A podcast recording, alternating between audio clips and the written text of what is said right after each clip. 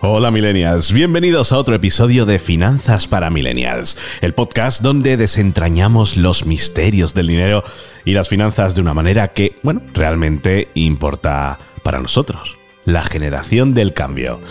Soy Dani Vara y hoy vamos a sumergirnos en un tema que puede tocar muy de cerca a muchos de nosotros, el alquiler de viviendas en 2024 y lo que dice la ley de vivienda. Finanzas para Millennials, en el debate.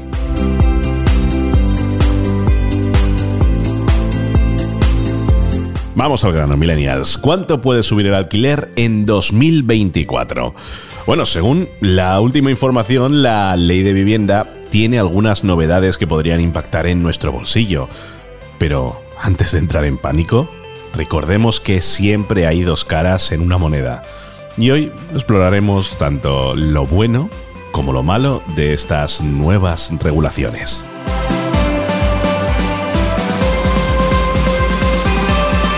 Empecemos por las buenas noticias. La nueva ley de vivienda tiene como objetivo proteger a los inquilinos de aumentos desmedidos en el alquiler. Se establece un límite máximo para los incrementos anuales.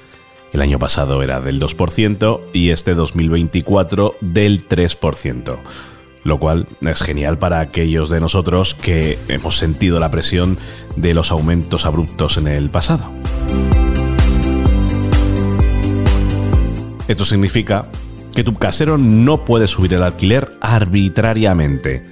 Según la ley, los incrementos estarán ligados al índice de precios al consumo, el IPC, lo que ayuda o dicen que puede ayudar a mantener el equilibrio y evitar sorpresas desagradables.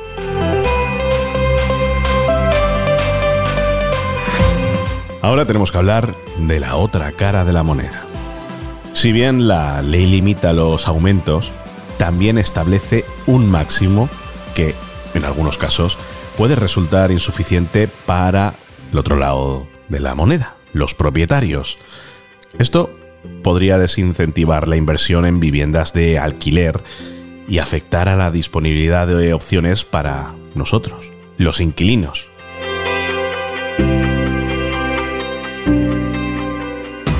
Además, hay excepciones a la regla, como siempre. Algunas viviendas podrían quedar fuera de esta regulación, especialmente aquellas que han sido objeto de reformas sustanciales. Así que si estás pensando en mudarte, asegúrate de entender bien estos detalles. Ahora hablemos de cómo esta nueva ley puede influir en nuestras finanzas cotidianas. La estabilidad en los precios del alquiler nos brinda una mayor previsión en nuestros gastos mensuales. Podemos planificar nuestro presupuesto con mayor confianza y evitar sorpresas desagradables. Siempre lo hemos dicho, lo mejor es la previsión.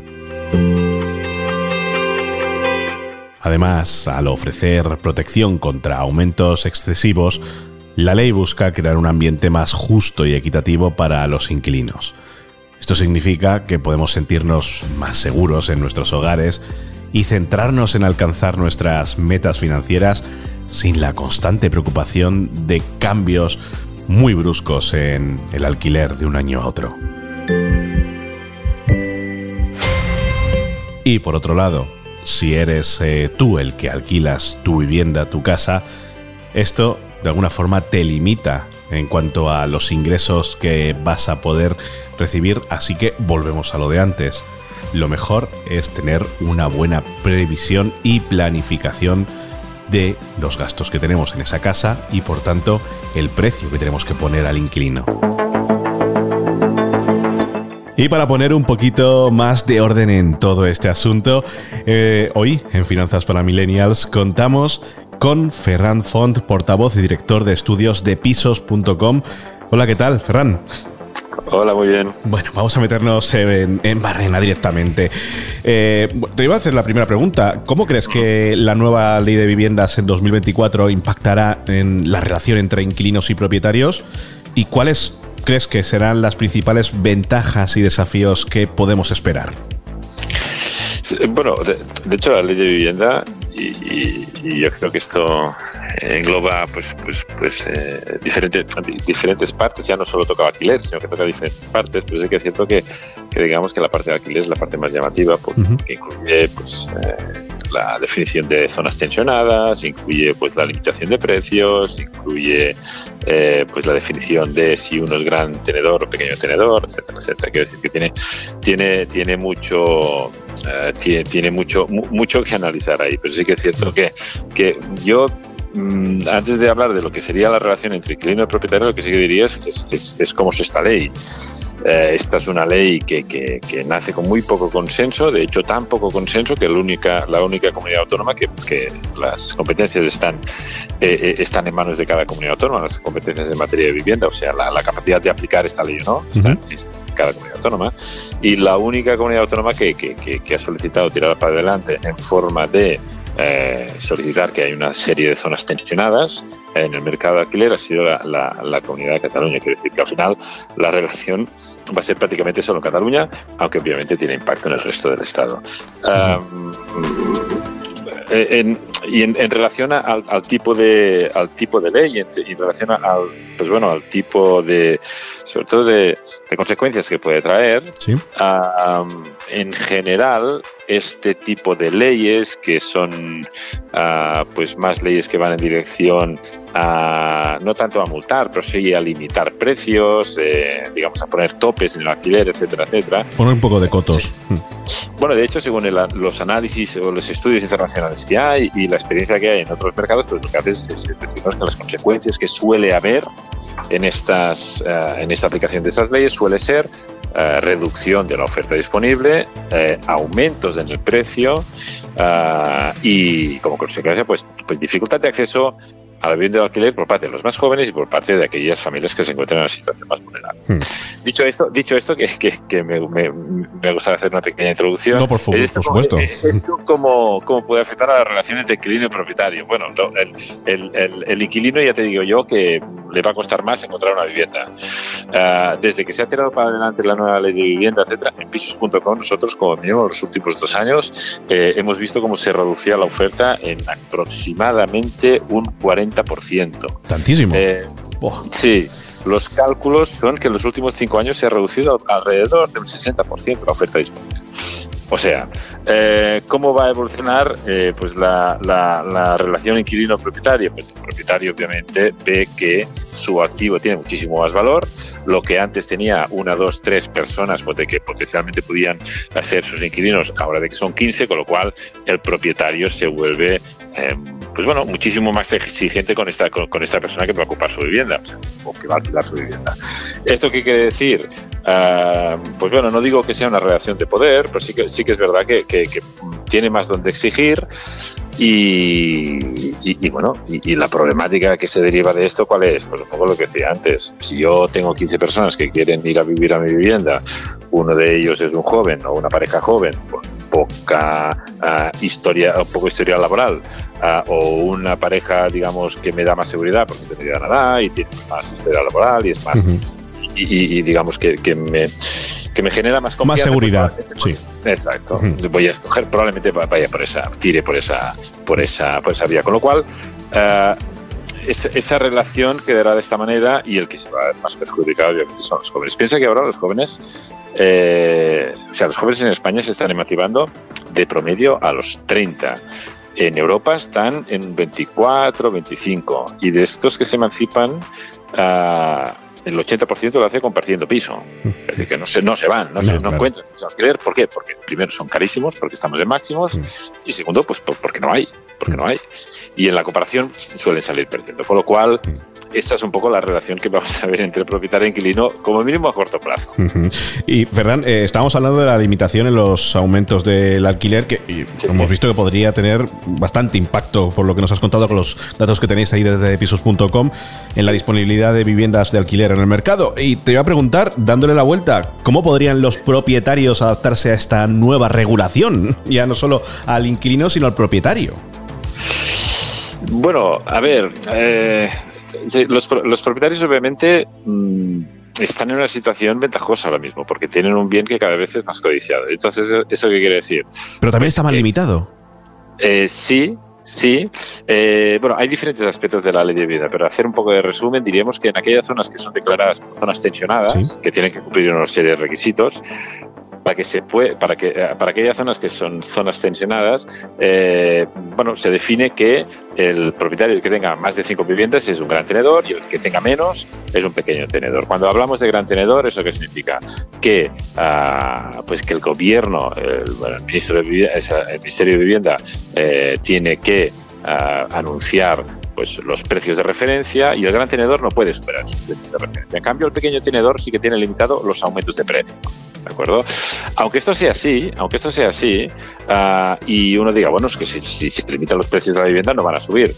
Lo que dice los ejemplos y lo que dice lo que ha pasado en otros mercados muy parecidos, como puede ser el de París, como puede ser el de Berlín, es que aunque se han tirado para adelante este tipo de, de, de políticas, uh, al final las administraciones públicas han admitido, primero, Ah, uno puede legislar, pero obviamente después tiene que gestionar. Pues las administraciones públicas, en este caso, pues por ejemplo, el ayuntamiento de uh, el ayuntamiento de París ha admitido las dificultades que había en hacer que los propietarios efectivamente cumplieran esta ley. Claro, y porque, segundo, porque además, perdona Ferran, es que además eh, has dicho un par de ejemplos, sobre todo eh, París, que si pensamos que esto Madrid está tensionado, aquello es, vamos.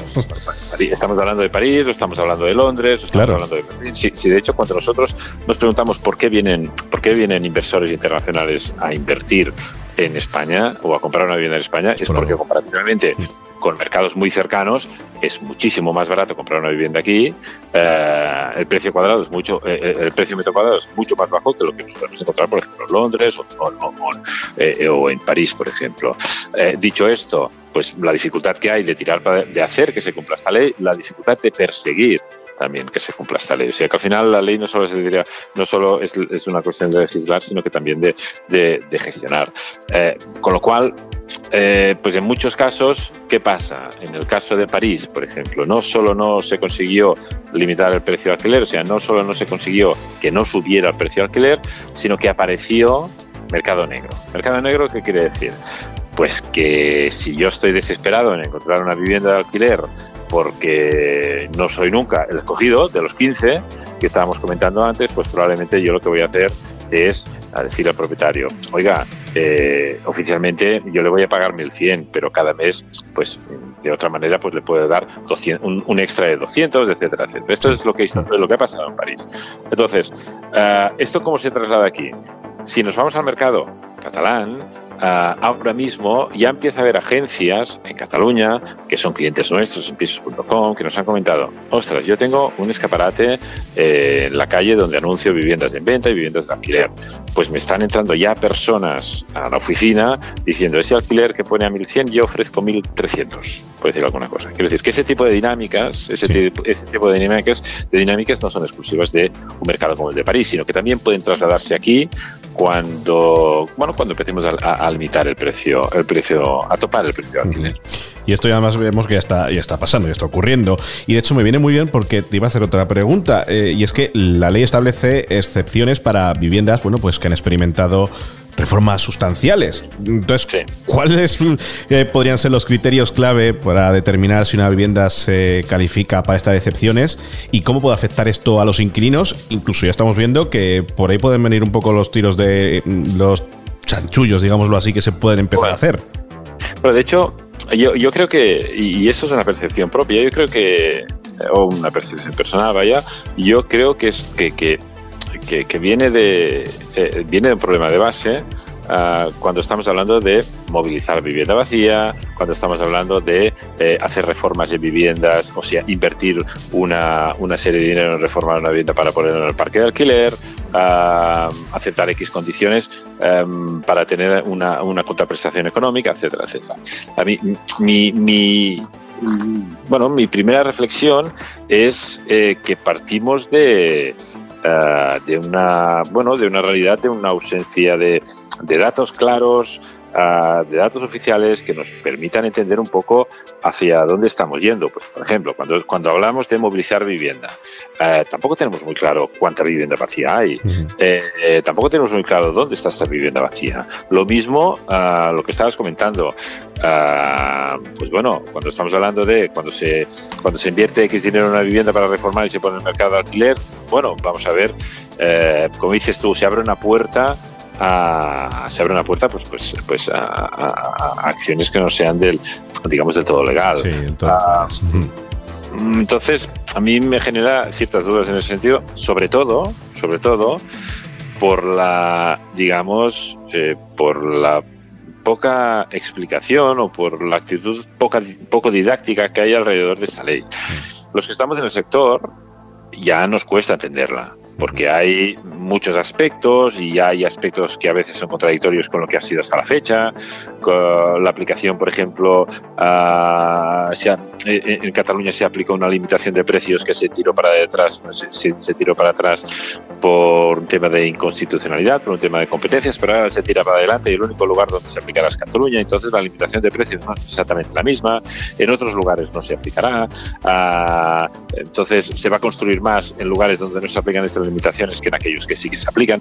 Quiero decir que al final hay una serie de nebulosa, hay una nebulosa alrededor de esta ley uh, que si no hay un bueno, si no hay un, una actitud más eh, explicativa en relación a cómo nos impacta cada uno de nosotros esta ley, pues genera muchas dudas. Y en este caso, pues es normal también que cuando hablas tú de, bueno, a ver quién va a hacer la reforma, quién va a facturar la reforma, pues que haya este, esta serie de dudas porque quizá, ah, bueno, pues al final ah, quizá haya quien aproveche eh, quien aproveche la situación pues para reformar algo que después lo pone en alquiler y no, bueno, no lo sé. Sí, los típicos resquicios legales.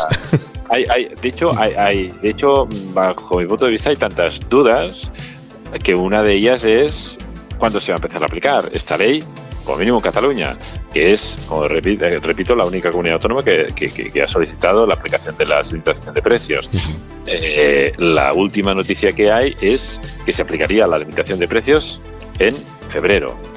Eh, pues bueno, estamos a 7 de febrero y no hay noticias al respecto, no hay noticias de eh, cuáles son los índices de precios con lo difícil que es el cálculo, porque recordemos que hay que calcular, mm, hay que tener un, un, unos, eh, unos precios de referencia para un segundo tercera en Madrid con ascensor, un cuarto segunda en Lugo con uh, terraza y, yo qué sé, y unos bajos en Sevilla, por decirlo cualquier ejemplo. Uh -huh. Lo cual es bastante complicado. Y más con la vinculación de los aumentos del alquiler a, al IPC, al índice de precios al consumo. Eh, de, hecho, de hecho, esa vinculación, que es una vinculación que, como bien dices, es a partir del 2025, que, que bueno, que lo que hace es añadir un poco más de, de, de leña al fuego en ese sentido. Uh, nosotros queremos hacer un. De hecho, es las, eh, la solución pasa por hacer mayor el parque de vivienda disponible. Sí o sí. Hay otros aspectos que se pueden mejorar, obviamente, pero tiene que pasar por aquí, porque hay un desequilibrio muy importante entre lo que es oferta y lo que es demanda. Entonces, mm, como sí o sí pasa por aquí, tenemos que intentar eh, pues bueno, entre, entre, administraciones públicas, entre el mercado, a través de colaboración público-privada, a través de generación de, oferta pública, eh, crear más oferta de alquiler, tanto de protección oficial como de, de, de, alquiler, uh, como de alquiler um, más económico, como, como, como el mercado, uh, como el mercado en general. Claro, tenemos que hacer un mercado atractivo también para aquellos que tienen que construir esto. Si nosotros lo que hacemos es definir que a partir del 2025 la actualización de precios uh, de alquiler va a estar sujeta a un índice que aún no está calculado, y este índice que aún no está calculado estará por debajo siempre del IPC. Ostras, pues entonces probablemente, probablemente no. Con toda seguridad, si yo soy un inversor que quiero construir y gestionar una cartera de alquileres, pues bueno, pues cada año será menos rentable esa inversión que he hecho. Con lo cual, no estamos apuntando, digamos, hacia hacer que, que, que el que tiene capacidad de construir lo haga.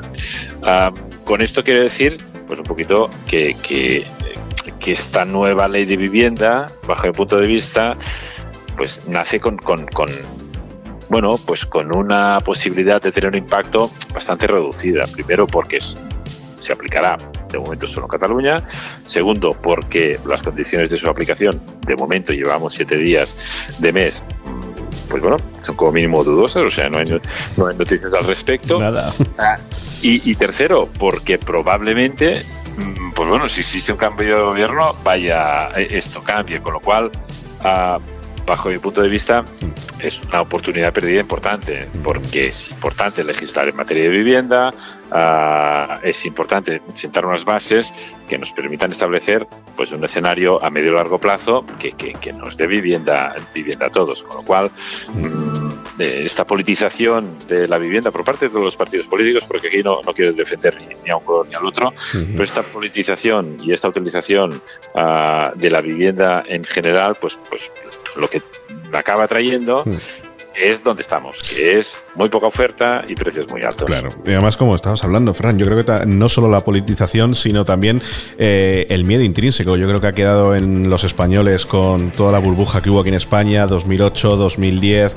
todo lo que ocurrió eh, ligado al, al mercado inmobiliario, y yo creo que todavía eso, aparte colea. Entonces, claro, se suman los dos factores, tanto mm, la, la parte política como la parte sociocultural que nos ha quedado en el recuerdo a los que lo vivimos y dijimos, Sí. ostras, es que a ver si vamos a empezar otra vez a, bueno, no sé si a regular, a extrarregular o a infrarregular.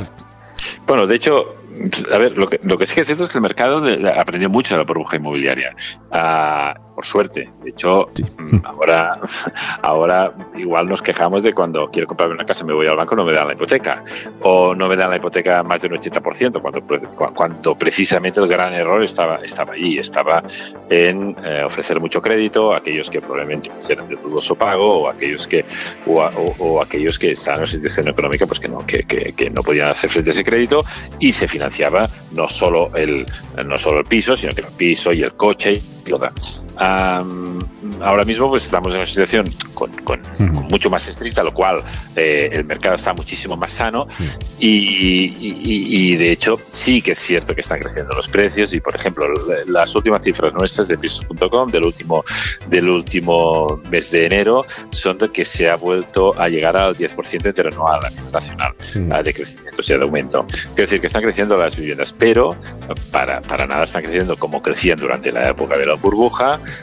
para nada se está ofreciendo mm, crédito de mala calidad y comparativamente con otros mercados, pues por ejemplo estamos con aumentos muy, muy, muy, muy por debajo de lo que se está lo que se ha podido ver hasta la fecha en mercados que están muchísimo más tensionados, que puede ser el alemán o puede ser eh, el inglés, incluso, incluso el, el francés. Con lo cual, el bueno, el riesgo de burbuja inmobiliaria, pues eh, como, mínimo, como mínimo lo que nos dicen las cifras está, está muy lejos de la realidad. Otra cosa es lo que dices tú, que si eso se ha arraigado en nosotros como, como sociedad, el cuidado que va a pasar, el cuidado que va a pasar con la vivienda.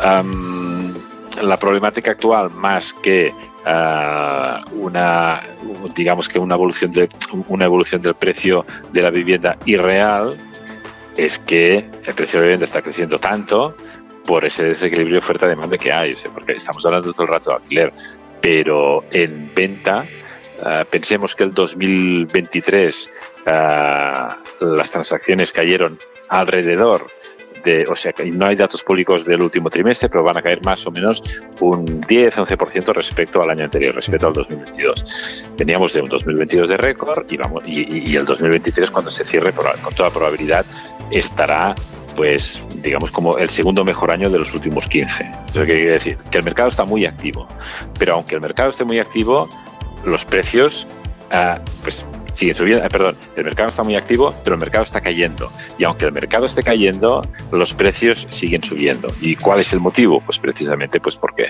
porque al final hay muy poca oferta. Hay muy poca oferta y esa falta de oferta es lo que hace que, lo que no permite que, eh, que, los precios eh, como pronosticábamos a principio de año pasado, pues realmente eh, tengan aumentos muy moderados o incluso, incluso lleguen a caer en algunos mercados con, con, poca demanda. La realidad del mercado es esa. La realidad del mercado es que es, se está vendiendo menos que el año pasado, pero se está vendiendo mucho y sobre todo, en relación a lo que estabas comentando, la burbuja, se está construyendo muy poco. O sea, durante la burbuja se, construía muchísimo, se podía construir en el 2006, 2007, 2008, se podía llegar a construir 600 o 700 mil uh, viviendas anuales y ahora mismo llevamos 15 años que no llegamos, eh, bueno, los, últimos cuatro sí que estamos alrededor de las 100.000, pero, pero llevamos una década construyendo pues por debajo de las 80, 70, 90.000 viviendas cuando la demanda necesita anualmente, hay, hay mucho consenso que, que, necesita un mínimo de unas 150.000 viviendas al año y un escenario ideal de estar alrededor de las 200.000. Pues llevamos construyendo menos de 100.000 al año durante 15 años. ¿Eso qué quiere decir? Poca oferta, eh, precios al alza. Hay mucha demanda, efectivamente. y ya por último, Ferran, eh, como experto y cómo lo veis desde pisos.com, eh, volviendo otra vez a, la, cómo hemos empezado esta entrevista con esta nueva ley, eh, ¿qué consejos clave que le darías a los inquilinos para aprovechar al máximo las protecciones ofrecidas por esta nueva posible ley y, bueno, garantizar una relación buena, armoniosa con el propietario? Bueno, yo al final, uh, una cosa es cómo se perciben las leyes y cómo, y cómo las grandes cifras evolucionan y, y cómo explican cómo reacciona el mercado, etcétera. Pero también es cierto que España es un país de, de pequeños propietarios, mm. o sea, es un país donde una parte importante, y, y aquí también hay un, ausencia de datos oficiales uh, o, como mínimo, o como mínimo dato, da, datos accesibles y sencillos de entender que nos digan que eh, más o menos, más o menos, más o menos el, el 80, entre el 80 y el 90 está, en manos de pequeños propietarios. ¿Esto qué quiere decir? Pues bueno, pues que al final es una relación muy personal. Uh, el inquilino y el propietario tienen esta relación personal. El, si a mí me dices, tú que, no sé, si me pides un consejo que le daría a un potencial inquilino, pues tener buena relación con el propietario, llevarse propietario, cuidar su vivienda, porque tengamos en cuenta que es un activo del propietario y el propietario lo que busca es alguien que le pague, pero también alguien que le cuide el activo, o sea, que no, que no pierda valor, que no tenga que, que invertir otra vez en hacer una serie de reparaciones para volver a alquilarlo, etcétera, etcétera. Con lo cual, yo primero recomendaría eso y segundo, si, si yo estoy buscando una vivienda de alquiler, uh, veo que me cuadra en presupuesto, veo que me cuadra más o menos por características y veo que me cuadra por zona, yo sinceramente empezaría a correr hmm. porque, eh, porque hay poca oferta, hay hmm. muy poca oferta, con lo cual hay que darle valor cuando, cuando encontramos algo que nos, que, que nos cuadra con nuestro proyecto de vida y con nuestra capacidad económica, con lo cual, uh, pues bueno, uh, yo no, no, no, perdería el tiempo. Pues creo que ha quedado muy claro. Eh, Ferran Font, portavoz y director de estudios de pisos.com, muchísimas gracias por acompañarnos en este programa de finanzas para millennials y poner, oye, pues un poquito de luz en todo este asunto asunto que vemos que está más embarañado de lo que podíamos pensar al principio. Muchas gracias, ha sido un placer estar aquí con vosotros.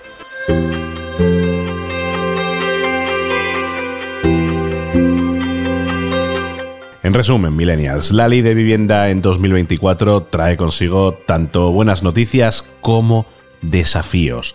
Es crucial que comprendamos nuestras protecciones, pero también reconozcamos las posibles consecuencias para todos los involucrados, no solo para un lado de la moneda.